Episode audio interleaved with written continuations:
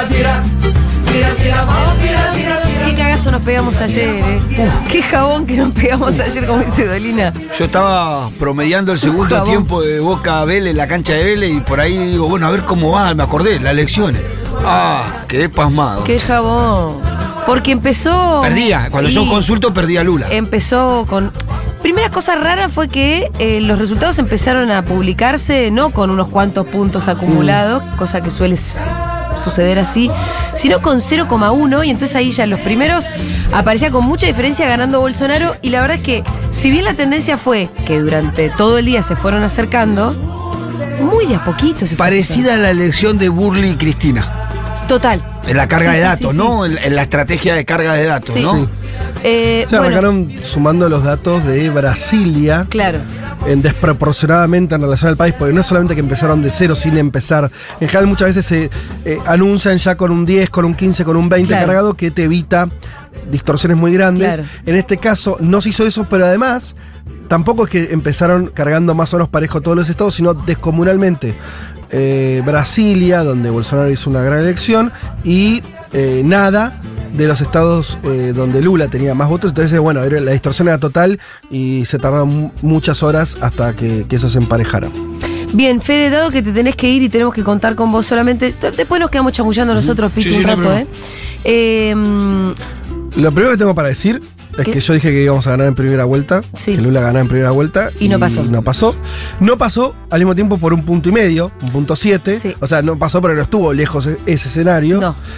Eh, Obviamente que la sorpresa de la jornada fue la muy buena elección de Bolsonaro. Claro, Fue claro. que mucha gente votó a Bolsonaro, ¿no? Sí. Y eso fue la mala noticia del día de ayer, me ¿Las encuestas en cuánto los ponían a Bolsonaro previamente? En no, 30 puntos, ¿no? mm, No, un poco más, pero 35, 38.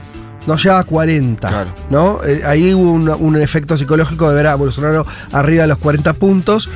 Eh, No solamente psicológico en el sentido en el que también eso después redunda en muchos más representantes en el Parlamento que responden a Bolsonaro, en una buena elección también respecto de gobernadores, como ayer no se elegía solamente quién iba a ser el próximo presidente de Brasil, sino un montón de otras autoridades. Entonces, esos puntos no son solamente, digo, testimoniales, psicológicos, sino que después se traducen realmente En poder. en, en En poder poder, político. ¿no? Poder Tanto- político real. Tanto es así que una de las cosas, a ver, lo- si cualquiera, esto lo, lo mismo decía en eh, Crónica, si mm, la apuesta razonable de cara a la segunda vuelta es apostar por Lula, porque quedó a solamente a menos de dos puntos Claro. de, de ganar, es poco lo que tiene que sumar, Bolsonaro debería sumar muchísimo más.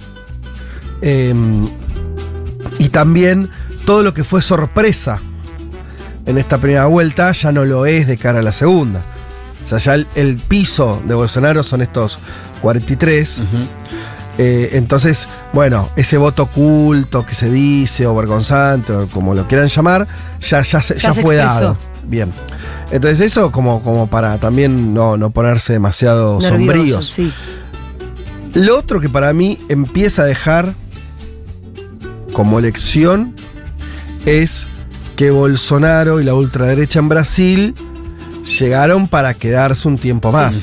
Lo que podría haber ocurrido, y creo que las caras largas en algún punto ayer en el búnker del PT daban cuenta de eso, es había una idea y se decía, unos discursos generados sobre eso, que, bueno, se termina la noche de la, la locura esta de Bolsonaro, de tener un presidente de ultraderecha.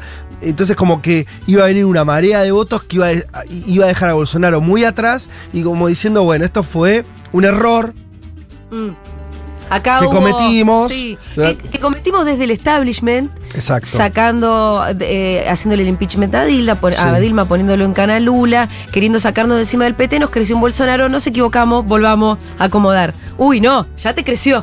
Entonces, lo que quedó, exacto, entonces Yo Bolsonaro, ayer en C5N. Bolsonaro con, con este porcentaje de votos, lo más probable, o sea, si, si pierde la, la segunda vuelta, igual va a ser el jefe de la oposición, muy Claro. probablemente. Entonces, eso que si sacaba eh, 35 puntos era más difícil, se iba a regenerar, y, y muchos iban a decir, eh, eh, iban a apostar a generar una, otras fuerzas. ¿no? Eh, de centro derecha, ya eso parece más raro. Entonces me parece que algo que está pasando es que el clima favorable en algún punto a la ultraderecha, no solo en Brasil, sino en el mundo, es una ola potente. Bien. Es una ola que, que vino para quedarse, no sabemos cuánto, porque todo, porque un- es, es casi imposible pensar que sea algo, eh, en algún momento eh, se acaba.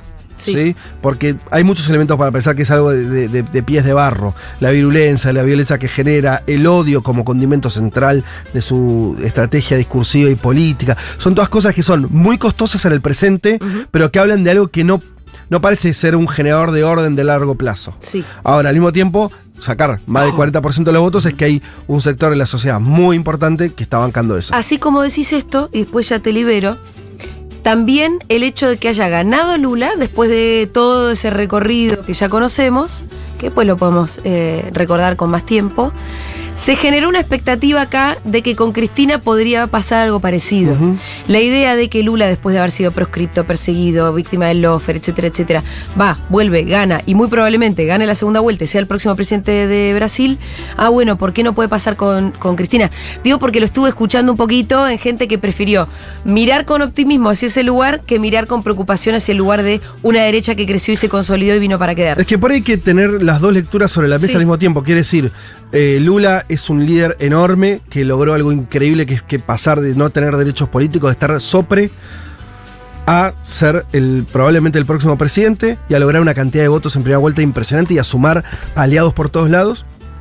Y al mismo tiempo, en esa misma sociedad convive una eh, ola eh, neofascista eh, de, de voto eh, eh, a una figura como la de Bolsonaro que tiene muchos ribetes, además esto, ¿no? De alguien que su gesto de campaña es una- un, Claro. un disparo. Sí. Sus- ¿no? Entonces, bueno, eh, y eso, eso existe, eso está. Y yo creo que cada vez más, una de las cosas que creo que hay que pensarla por fuera de los marcos nacionales. Hay una ola mundial en Occidente, donde lo tenés a Trump, donde lo tenés acá en Chile, lo tenés a Bolsonaro en Brasil, tenés a, a, a Meloni en Italia, a Vox en España, en Argentina a Macri. Sí, a mí me gusta porque hay algo, viste, que muchos analistas dicen en Argentina mi ley. No, no, no. Vos Macri. insistís con que es Macri. Sí, sí, es Ahora, Macri. también tengo que reconocer que Macri tiene. O sea, por ahí Unas en cuatro años es mi ley. Sí, sí, Pero por, tiene que sí, ganar por ahí mi elecciones, ley se lo, se lo termina comiendo, ¿no? Hay que ver. Eh, Hoy es Macri. eh, pero sí, Macri claramente representa eso, pero como acá tiene unas formas todavía Aparte un poco más elegantes, quiero decir, porque Macri no, no hace, no es tan histriónico como Bolsonaro respecto de eh, expresar su preferencia por las armas o ese tipo de cosas. Macri sigue manteniendo una forma Mm. Yo creo que es muy evidente que Macri es la derecha de este país la- la- y radical también, pero la forma sigue manteniendo una cosita como más elegante. Quiero decir que tal vez Sí, no, no sé. Sí, dice un poco que lo tal mismo, vez hace que elegante, Lorena. Maciel siga pensando que Macri es muy diferente de Bolsonaro, ¿entendés lo que te digo? Sí, pero eso, eso, es- eso es, eh, es más una ceguera por inconveniencia para mí. Y además siempre pasa esto, quiere decir, en Chile, Sí. eh, Cast, y esto lo, lo cuenta muy bien Juan Elman que estuvo allá, estaba normalizado como alguien que no, no era extremista, no era vendido como un extremista. Sí. Desde afuera de Chile todos señalaban y decían, ah, pero este es amigo de Pinochet, o sea, Claro. eh, eh, cuestiona, eh, festeja, festeja el golpe de Estado públicamente. O sea, desde afuera es siempre más fácil ver la Sí, pero acá Macri no festeja el golpe de Estado. No, no, no reivindica a Videla. Mm, Yo, Se hace el boludo. Ojo, Se hace el boludo, Se pero es hace el distinto, boludo. eso es lo que yo quiero decir. Sí, Sí, yo, yo creo que hay un gran paralelismo entre Bolsonaro y Macri en cuanto a su desarrollo político, excepto la prepresidencia, porque creo que tiene un desarrollo más, más largo Macri en política que inclusive que Bueno, Bolsonaro. fue jefe de gobierno. Fue jefe de gobierno, pero después el, la- el trayecto es más o menos lo mismo, Claro. cuatro años de gobierno, una elección que parecía que iba a ser paupérrima por las pasos, pero después no fue tan paupérrima en la definitoria, sacó cerca del cuarenta y pico, medio parecido. Sí, yo creo que siempre hay que mirar, vos hablaste de trayectoria, para mí está muy bien, siempre hay que mirar la dirección en que van las cosas más que su velocidad. ¿sí? Es como, siempre hay que mirar para dónde va el tren, más que si el tren va a 5 por hora o 50. Vos ves la direccionalidad y no hay forma de no, pens- de no concluir que Macri está en sintonía con estas expresiones que te estoy diciendo, con Bolsonaro, con Kass y con Trump en Estados Unidos. No hay manera. La direccionalidad es esa. ¿Quién fue el que empezó a cuestionar el número de los 30.000 desaparecidos? No fue Milei, fue Macri. Sí. Cuando era presidente. No sé si el propio Macri personalmente o este ¿Pero se acuerdan de la famosa entrevista a una... eh, con Majul. No, con. Creo que fue una periodista, la periodista mexicana, que ahora se me Ah. fue el Ah, nombre. sí, sí, sí, y sí. un cuestionario, empezó a cuestionar ahí Cecilia el número. González. Cecilia González. Digo, eh, la cuestión del, de- del número y, y el resto de los macristas. Sí. Todos los macristas son cuestionadores del número de los Sí, 30.000. sí. Entonces, no, no, no, yo no me perdería mucho ahí. La dirección es esa. Después, las intensidades pueden variar. Está bien, no hay Macri, no. eh, Cas sube una foto donde mm, se ve básicamente el, el- donde hay un festejo del golpe y Macri no sube una foto de Videla. No. ¿tá? Ahora, no hay que llegar, a- no importa, la, la intensidad es otro factor. La dirección es la misma. Sí. Eh, entonces, bueno, me parece que todas las- esas, esas ultraderechas son, son eh, eh, expresan políticamente eh, a, una, a una parte del electorado ba- bastante importante que tienen eh, avances y retrocesos, pero hasta ahora no vimos ninguna que se desarme todavía. O sea, Trump en Estados Unidos por ahí No no, gana, desarmó. Pero no se desarmó. No, de hecho, perdió, cosa que es raro en un presidente en Estados Unidos, perder la posibilidad de reelección. Y ahí está, con un rígido importante con la posibilidad de volver. Y después de haberse mandado la de la toma del Capitolio, que cualquiera diría, ¿cómo le vas a hacer esto a la democracia más importante del mundo? Bueno, ahí está. Ese es el momento que Ahí está. estamos viviendo. Entonces, yo creo que en el momento esa ola pasa. No, tenemos, hay muchas preguntas sobre por qué la sociedad está votando eso. Eh, eh, aunque sean minorías, son minorías intensas. eh, pero. Y no pero siempre, en Italia no fue una minoría.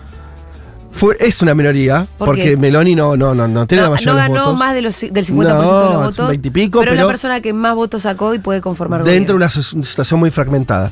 Eh, pero a mí me parece que hay que también contar esto que venimos diciendo de Lula y de cómo se sobrepuso a un montón de situaciones. Sí, claro. Eh, y me parece que obviamente son las dos. Me parece que hay que, hay que vivir con esa ambivalencia. Sí. Eh, hoy el Pepe Mujica dio una muy linda entrevista a la mañana en Crónica Anunciada, donde está subido a nuestras redes, yo lo escuché ahí. Eh, habla de qué personaje extraordinario dio Brasil, que no va a haber otro igual por lo menos los próximos 100 años. No lo dice así, ¿no? Pero, pero sí esto de la importancia de, de Lula en la historia de Brasil. Y de un chabón que es obrero metalúrgico, que no hizo la universidad, no pasó por la universidad, eh, que creció en su sindicato, que se presentó a elecciones tres veces, perdió tres, ganó dos, posiblemente gane la sexta. Ahí, y después de haber estado preso 580 días, que se muera su mujer, que se muera su nietito, muchas desgracias y que el chabón se reponga, tenga 77 años y la voluntad intacta ahí, ¿eh? Ayer en el discurso, la, viste pro- que. la procedencia es. Sí, claro, esto que- decía un obrero Ah. metalúrgico que no. hasta que haya perdido los dedos. Sí, es Trabajando. Muy, es muy de obrero eso. Eh, con, con condiciones laborales Claro. incluso paupérrima que evidentemente había que pelear por esos derechos. Bueno, Fede, te veo con ganas de irte. Pero estoy, nunca me. Siempre estoy volviendo. Pero Cumpliste, cumpliste, cumpliste. agarrándose. Al- algo dije. Igual no, no tengo muchas más verdades. Bueno. Eh, Y- y vamos todos- a tratar de llamar a Car que si nos atiende. No, bueno. Ya estu- estuve ¿Qué? acá. Está bien, Fede, anda tranquilo. Ya te tu regalo, Fe. Ah, no, déjamelo, déjamelo. Bueno, se llevó el bomboncito. Eh, mm, bien, ¿qué más podemos hablar de lo que pasó en Brasil? Bueno, a mí, como te dije, a mí me da expectativas, Sí. ¿viste? La verdad que el gobierno de Bra- que el gobierno pone- de sí. el gobierno de Bolsonaro fue un gobierno malísimo. Por lo que nosotros pudimos percibir Sí. desde afuera, económicamente Sí, sí. malo, en la gestión de la pandemia malo, eh, los, los números de la economía, el desempleo muestran que es un gobierno malo y sin embargo, Ahí está. ahí está, peleando Con un, la pelea. y con un mo- montón de gente dispuesta a seguir votándolo. Es como si eso, si, Si eso no pesara tanto como uno Exacto. piensa que, que- que- que es mi principal preocupación en la elección que vamos a encarar el año que viene. Sí, sí, sí, ¿Cuánto va a pesar la gestión más bien floja que tuvo este gobierno de Alberto Fernández, no? Entonces digo, elijo abrazarme a la esperanza de que quizás la gestión en esta época no esté empezando tanto. No, está empezando, está, está- está empezando mucho eso, yo te diría que casi, ni siquiera ideologías, sino sensaciones ideológicas. Porque es el, el odio que genera el fascismo eh, y estos discursos. irracional. Es una cosa muy racional y no tiene ni siquiera que ver con un marco ideológico. Bueno, a mí me parece que el rol que tiene que ocupar el Estado en la economía es este y este. No, no, no, es más ir hacia ese, eh, ese nervio medio facho que las sociedades o que parte de las sociedades tienen como muy a flor de piel, tocar ese nervio para, para generar sensaciones que después movilicen ese voto de ultraderecha. No importan las gestiones. Esto es cierto también. Estamos ahora en comunicación con Juan Manuel Cardes. ¿De dónde? Juanma, ¿dónde estás ahora? ¿Cómo andan, chiques? Ah, bueno, Oh, evidentemente en un hotel, tranquilo. Estoy en el Airbnb Sí. en este momento, eh, porque claro, yo los martes, hoy es martes, ¿no? No. Lunes. Lunes, perdón. No, no, iba a decir que los martes tengo columna con Mario Weinfeld, pero Mario Weinfeld me pidió salir el lunes Claro. y así que estamos haciendo este contacto justamente en la previa del programa de Mario. Bien. Eh, no, eh, mirá, Julita. ¿Cómo la viviste, Juan? Tuvimos ayer en el búnker de Lula. Sí. Em, pocas veces vi un cambio de, estado de ánimo tan Ah, mirá. frecuente, ¿no? Se asustaron fuerte. Yo creo que sí, obviamente igual, a ver, acá hay una tendencia en Brasil que pasó en 2014 también, que mm, lo- en los estados del nordeste, en los cuales el Sí. lulismo es fuerte, se cargan tarde en general, ¿sí? Son, son los últimos en cargarse, por una cuestión de infraestructura, etcétera. Pero ayer cuando se empezó a cargar los prim- las primeras cifras que, que- que se veían, había preocupación, y esa preocupación fue cuando... se Larga. día- Claro, fue larga. Eh, obviamente, eh, yo estaba también, digamos, estaba acreditado para la prensa y estaba también que- con, con los observadores internacionales. Entonces, por ejemplo, tenía a Ofelia Fernández y le decía, Ofelia, por favor, búscame cuánto hay cargado de Pernambuco. Sí. Y Ofelia, O- Ofelia decía 20% cargado. Y entonces mirábamos que cargado a nivel nacional estaba a 40 y decíamos, bueno, tranquilos. Faltan los votos de. Pernambuco. Claro. Claro, y a lo mismo con Bahía, etcétera, etcétera. ¿La Eh, tuviste de verdad de Ofelia de, de- de secretaria cargadatos? No, no, no, secretaria no, nos llevamos bárbaro con la delegación argentina y mucho, una delegación muy grande. Y o- o- imagínate que Ofelia también la, la vive la elección, habían ido a Chile antes ellas Sí. con la elección de, de Gabriel Boric. Yo saludo entusiastamente, ¿no? Que haya una generación de jóvenes, tam- también Marubiel y Lu Cámpora, Sí. una generación de jóvenes involucradas en la política internacional también. Para mí es algo, me encanta, digamos. Nosotros laburamos haciendo política internacional desde el periodismo y me encanta que la política lo tome, bueno, con la trascendencia que lo tomó esta elección, ¿no? Que era la posible vuelta de Lula y que yo creo que se va a dar en un segundo turno. Sí. Yo creo que ese escenario se va a dar por la, por la inclinación que- de los votos que quedaron por fuera, que son pocos. Fue, fue una elección, fíjate, de balotage antes del balotage. Sí, muy polarizada. Quedaron 10 puntos por fuera, menos todavía. Ocho puntos. 8 puntos. por fuera de los dos principales candidatos. Es decir, medio como que ya. Eso. Un balotaje. que- Tiene que ser darse el balotaje del balotaje. Claro. Sí, el tema es que mm, Brasil viene de un antecedente que ayer sonó mucho en el búnker, que era el de 2014, cuando la presidenta Dilma le gana a Ezio Neves por dos puntos, Sí. 51 a 49. A Ezio Neves dice, yo no valido esta elección, y a partir de ahí se desatan todos los demonios en el Brasil, porque evidentemente después de eso viene el impeachment a la presidenta Dilma, impulsado por Michel Temer, y después de eso viene la prisión de Lula, inhabilitación de Lula. Eh, o sea, estamos en un escenario, paradójicamente, similar al de 2014. Y con un, yo creo que hay un agravante ahí que es que a Ezio Neves, eh, bueno, a Ezio Neves era- es parecido en algunas cosas a Bolsonaro, pero se, se guarda las declaraciones. Bolsonaro es todo explícito, ¿no? Claro. Bolsonaro ganó ayer, o sea, no ganó. Bolsonaro ayer hizo una gran elección para diputados, para senadores y en gobernadores con un discurso, él belicoso, fuerte. Eh, no, no, no, na- nadie acá duda en llamarlo de ultraderecha. Y después está la, la dificultad para nosotros de entender, eh, o no dificultad, pero la complejidad de entender de dónde surge ese voto, cómo se compone, porque hay sectores populares que votan tan masivamente a, a Bolsonaro. Hay creo que, sin lugar a dudas, el- el- los sectores evangélicos, y esto lo digo yo, yo ya lo había comentado la otra vez el tema de la televisión, que vos prendés a la noche y tenés 10 pastores. Me sorprendió mucho ayer, eh, lo conté en un mundo de sensaciones. A la mañana vos prendés la televisión un domingo para informarte de dónde vota Lula, dónde vota Bolsonaro, para saber qué dicen eh, algún analista, ¿no? Que, bueno, como hay, como hay veda, que acá no hay tanta veda, no se puede decir mucho. Y lo que pasaba ayer era no menos de 20 canales evangélicos por la mañana, un domingo, domingo por la mañana, no menos de 20 canales evangélicos. Esto marca algo de la sociedad brasilera. Eso es un fenómeno que está pasando, ¿sí? Em, y, y yo creo que hay que comprender también que el bolsonarismo, así como el trampismo en Estados Unidos, llegó para quedarse.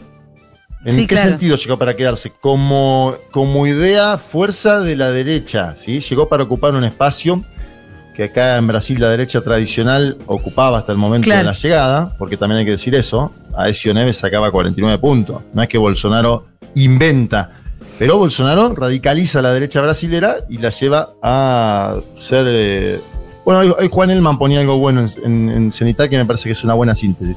Brasil hoy tiene dos líderes de masas. Uno es un líder de masas de izquierda y el otro es un líder de masas de derecha, pero Brasil hoy tiene dos líderes de masas.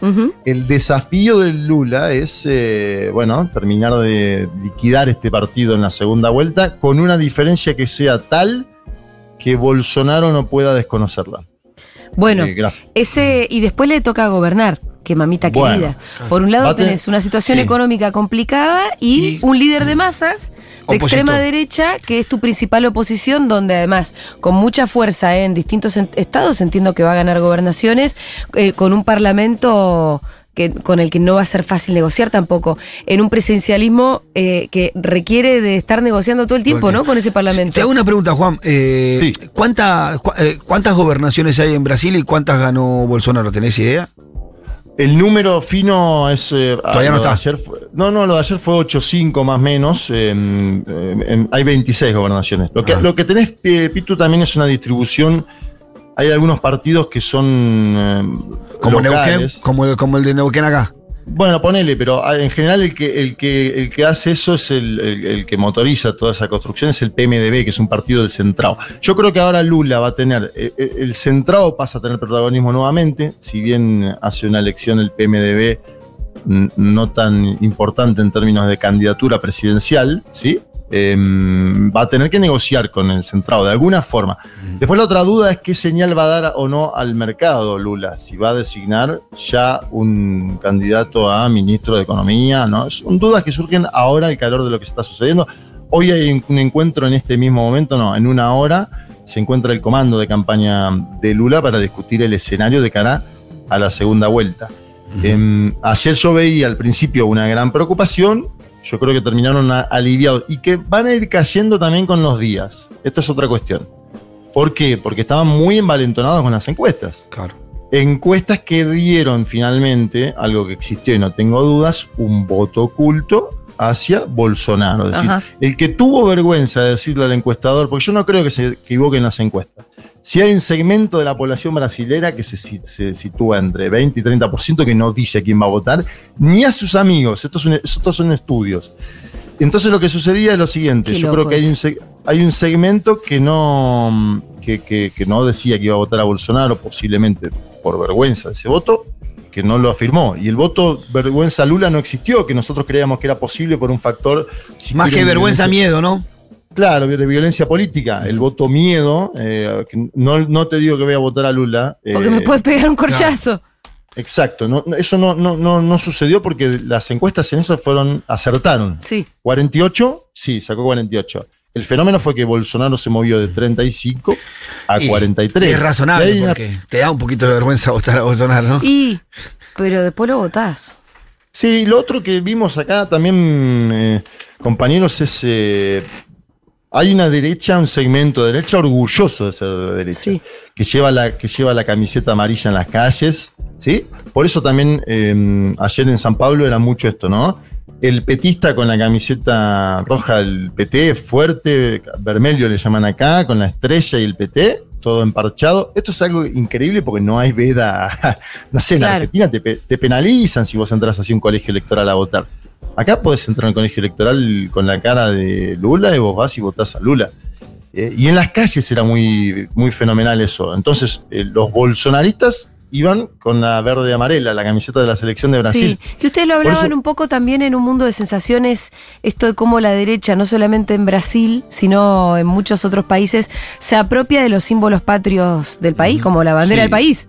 Porque Qué la verdad que la verde amarela es de todo el país. Y acá Claro, en Argentina que- es muy de facho también andar con la banderita Y de las las movilizaciones de la derecha son con banderas argentinas Sí. comúnmente. Y pero, ¿se acuerdan que en su momento, yo me acuerdo, hubo actos de Cristina Kirchner donde los 25 de mayo muchas banderas argentinas. Sí, también. Hugo Chávez, Hugo Chávez llevaba la bandera venezolana. A mí me da la Se sensación de que disputa. fue- sí, y que fue una política de la derecha continental de los últimos, eh, si querés, desde que Capriles empezó a copiar a Chávez con la camperita venezolana, desde ahí para acá, yo veo que las derechas latinoamericanas eh, se han apropiado también de la simbología. Y por ejemplo, en Perú lo vimos muy fuerte con Keiko Fujimori.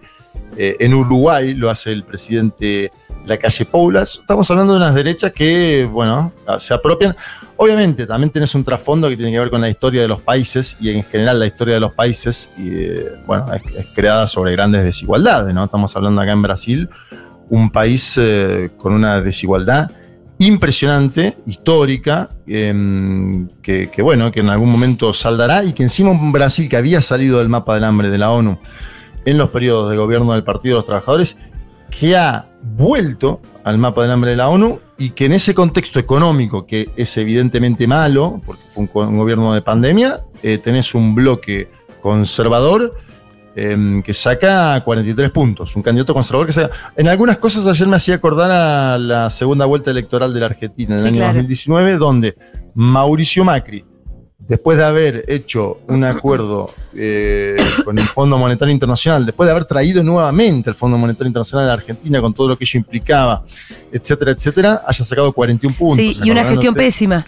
pésima la gestión en términos económicos. Bueno, yo creo que lo, lo que termina demostrando la votación de Bolsonaro en líneas generales acá en Brasil es eh, que, bueno, evidentemente eh, a- a- hay que entender también otras cuestiones. El tema del marketing digital de Bolsonaro es impresionante. Eh, estaban circulando las cifras de la diferencia que le saca Lula en marketing digital. Sí. Decía antes el, el voto, el voto evangélico, porque tres de cada diez brasileños son evangélicos, y se ve mucho eso también en la, en la televisión. Bueno, cada uno, cada uno de estos segmentos tiene sus motivaciones para votar a Bolsonaro. Después tenés el, el antilulista o antipetista. Hay, una frase acá que es que hay un Bolsonaro en cada familia brasileña, ¿sí? Que es el tipo, el, el- el tío que asa, le dicen acá. Ese Sí. tío que tira una carne eh, y, y- y- toma una cervellina y hace algún comentario machista, misógino. Hay, el- eh, hay un, hay un Bolsonaro en cada familia, dicen acá. Me parece que es una frase buena para entender un poco Y más de uno te voy a decir. A veces Sí, seguro. La Porque sí, sociología del Brasil. Sí. hay cuatro Bolsonaros. Por familia, en realidad, me parece. Hay cuatro, hay cuatro cada diez. Acá estaba mirando los números de las redes. Por ejemplo, mira, eh, Bolsonaro tiene 8,8 millones de seguidores en Twitter, mientras que Lula Sí. tiene 4 millones de seguidores en Twitter. Eh, en Facebook 14 millones Bolsonaro, 5 millones eh, Lula.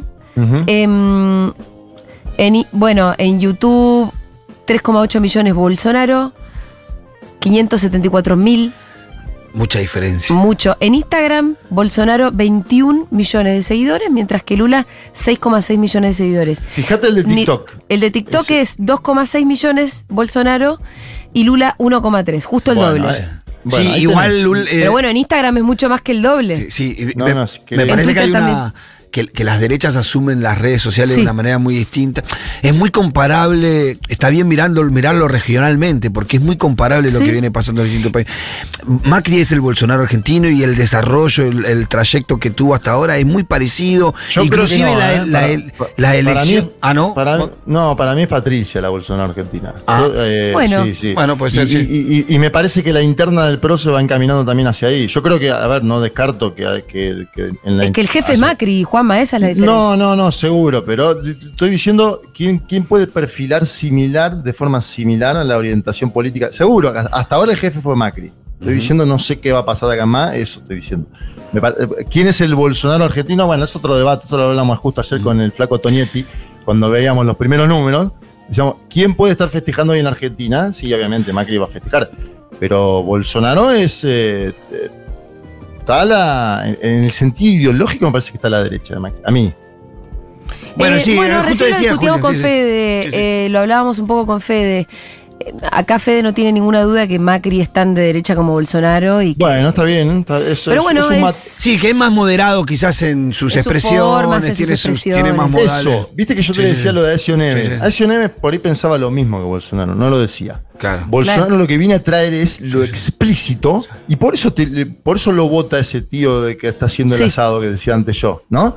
Porque eh, dice totalmente lo explícito y también por eso es muy efectivo en sus cuentas en Facebook, en Twitter, en Instagram, en TikTok. Baja un mensaje unificado. Ayer lo vi muy abatido igualmente a Bolsonaro. Esto me gustaría eh, pararme un segundo acá, porque se está hablando, digo, se habla de que hizo una gran elección, que la hizo, estaba abatido Bolsonaro ayer cuando dio, la, dio una conferencia de prensa de 40 minutos donde yo pensé que iba a estar exultante. ajá. Constru- vos a veces tenés que construir la victoria. Eh, Bolsonaro eh, me parece que también, o por ahí se entusiasmó con los primeros números y después le pegó eso, pero no estaba, su semblante era de preocupación. Porque yo creo que él sabe, primero que hay, una- hay un dato en Brasil que es tremendo, que es que mm, la participación en las segundas vueltas cae históricamente. ¿sí? Ajá. Es decir, si participaron, ayer participaron 79 puntos, 80, bueno, eh, van a participar por ahí 77, 76. Pero- cae la. Mira, ca- cae, cae. Em, y Bolsonaro necesita también que salga un segmento que no votó a votarlo, básicamente. sí, porque si no, no si- llega ni en pedo. y si uno analiza aparte, eh, él tiene 43, los demás son 8. De esos 8, ponele que es 50 y 50, que yo creo que no, que es más, que 70 votarían a Lula, 70 de Simone Tebet y, y Sí. 50 de, de Ciro, ponele. Ahí ya tenés un triunfo de Lula. Yo creo que el desafío de Lula es em, sacarle una distancia que sea importante al punto de que Bolsonaro no pueda hacer un Capitolio brasileño. Eh, me parece que Mm. Estamos en un escenario malo en un, en un aspecto. Si Lula definía ayer la elección, era buena porque Bolsonaro no podía desconocer la elección de sus diputados y sus gobernadores. Claro. Ahora, en una segunda vuelta electoral, Bolsonaro va a decir a mí, a Jair Mesías, Bolsonaro, ahora, 30 de octubre, eh, me hicieron un fraude. Es probable que lo diga, ¿no? Porque tiene que ver con su trayectoria política y con lo que viene diciendo, ¿no? Eh, eh, y si dice eso, bueno, hay- por eso yo digo, Lula, una elección 51-49 como el balotaje de 2014 es eh, altamente previsible que Bolsonaro haga algo peor que lo que hizo Adecio Neves, que ya fue malo. Bien, Juanma, bueno, muchísimas gracias por este reporte. ¿Cuándo estás volviendo vos o te pensás quedar ahí? Todo el mes. Eh, no, no, no. Voy a volver el día a la Argentina. Volvemos el miércoles, así que el viernes nos vemos en el estudio, chicos. ¿Y si después quieren. para el balotage? Yo no creo que ya vuelva, Julita, Ok. pero vamos a ver, vamos a ver. Ya- La- ya yo no viste- tengo inconveniente en que me manden a Sao Paulo, ¿eh? Bueno, ahí está. Podemos hacer ahí un. No, no. Se lo voy a Eh. plantear ahí a C5N. Ahí está. Porque aparte C- C5 mandó mucho, ¿no? Sí, un montón de gente fue. Un montón de Sí, gente C5. fue. Mandó Bien, mucho, estamos acá en contacto con los colegas también. Bueno, Te mu- mando un mucho argen- abracito.